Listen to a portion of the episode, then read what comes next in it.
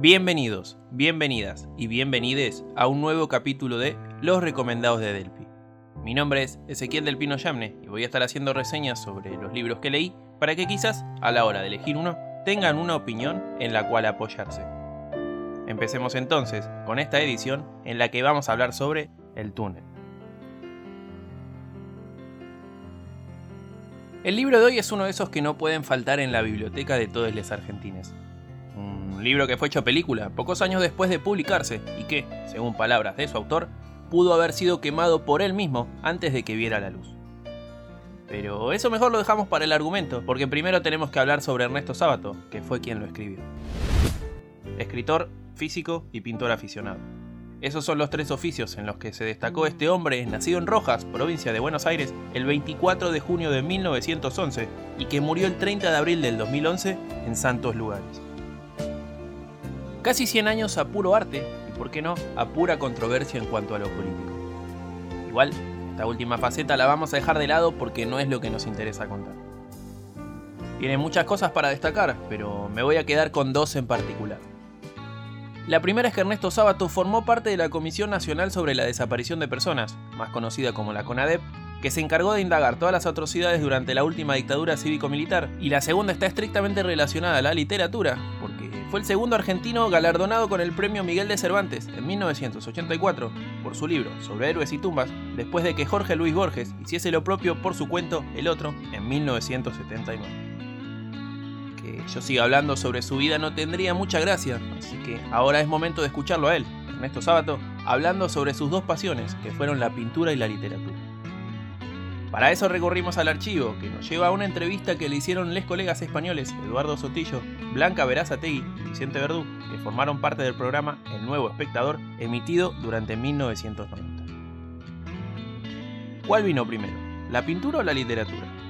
¿Se puede decir las mismas cosas en una y en otra? Esto es lo que respondía.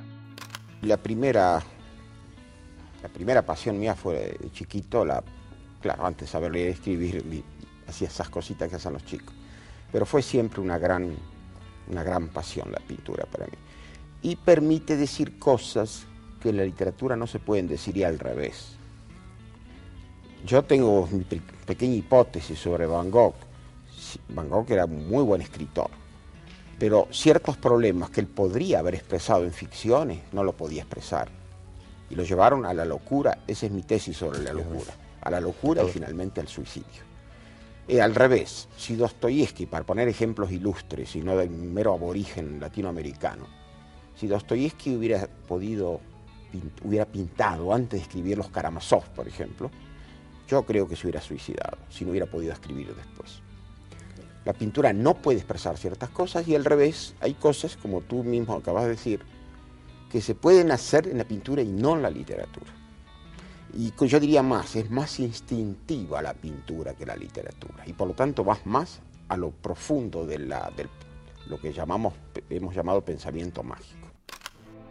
Como ya dije en la presentación, Ernesto Sábato vivió casi 100 años en los que vio pasar un montón de cosas, y lo que me parece mucho más interesante aún es la cantidad de cambios que vio en cuanto a lo que respecta al arte. Escuchemos lo que le decía a los colegas de El Nuevo Espectador sobre el progreso del arte en una charla que tuvo tintes filosóficos. ¿Qué necesita algo para progresar, artísticamente hablando? El arte no progresa, el arte cambia naturalmente, pero no progresa, no hay progreso. Hay progreso en el pensamiento, hay progreso en la filosofía, hay progreso en la matemática. Progresa lo que es conocimiento, hay dos tipos de conocimiento. El conocimiento, intelectual, que se hace solamente con la cabeza. Por ejemplo, la matemática de Einstein es superior a la matemática de Arquímedes pero la literatura, como digo, de, Joyce no es superior a la literatura de Homero. Los sueños no van mejorando, digamos así, con los años, son siempre los mismos. El gran arte tiene las mismas raíces en el pensamiento que podemos llamar mágico, eso que llamaba la raison du cœur de Pascal. Entonces, hay conocimiento del alma humana, pero no es un conocimiento intelectual, no tiene nada que ver con la razón pura. La razón pura es algo que sucede aquí arriba, la otra, esas razones del corazón, son permanentes, son metahistóricos.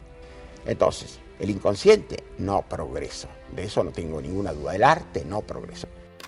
Como dijo él, hay muchas formas de ver el arte. Después queda a criterio de cada uno eh, ver cuál le gusta más. Sabato habló sobre la literatura de Joyce, comparándola con la de Homero, y me parece necesario hacer un paréntesis explicando brevemente quiénes fueron, antes de meterme de lleno en el argumento. James Joyce fue un escritor irlandés mundialmente reconocido como uno de los más importantes e influyentes del siglo XX, destacado principalmente por su obra maestra Ulises y por Finnegan's Wake, su polémica novela posterior. En tanto, si hablamos de Homero, tenemos que decir que fue un poeta y cantor de poemas de la antigua Grecia, a quien tradicionalmente se le atribuye la autoría de los principales poemas épicos griegos, que son la Iliada y la Odisea. Listo ya con este paréntesis, ahora sí es momento de ir al argumento del libro. Este es un libro que se publicó por primera vez en 1948 y que tiene cuantas ediciones se te ocurra, pero voy a hablar de la que tengo, que es la edición homenaje que sacó La Nación en junio del 2011, poco tiempo después de su muerte.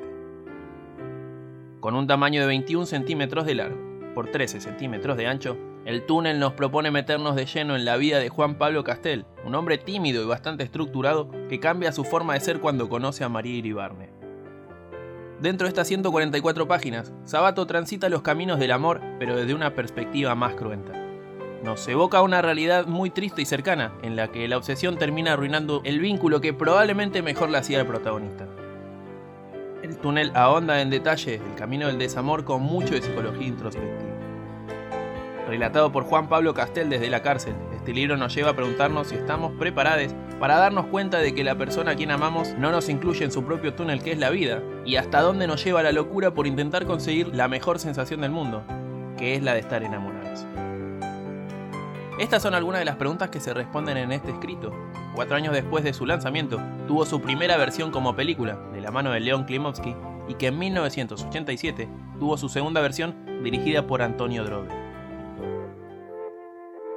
Ya para empezar a cerrar la reseña de hoy, me gustaría destacar la importancia de Matilde, su mujer, a la hora de sacar sus libros.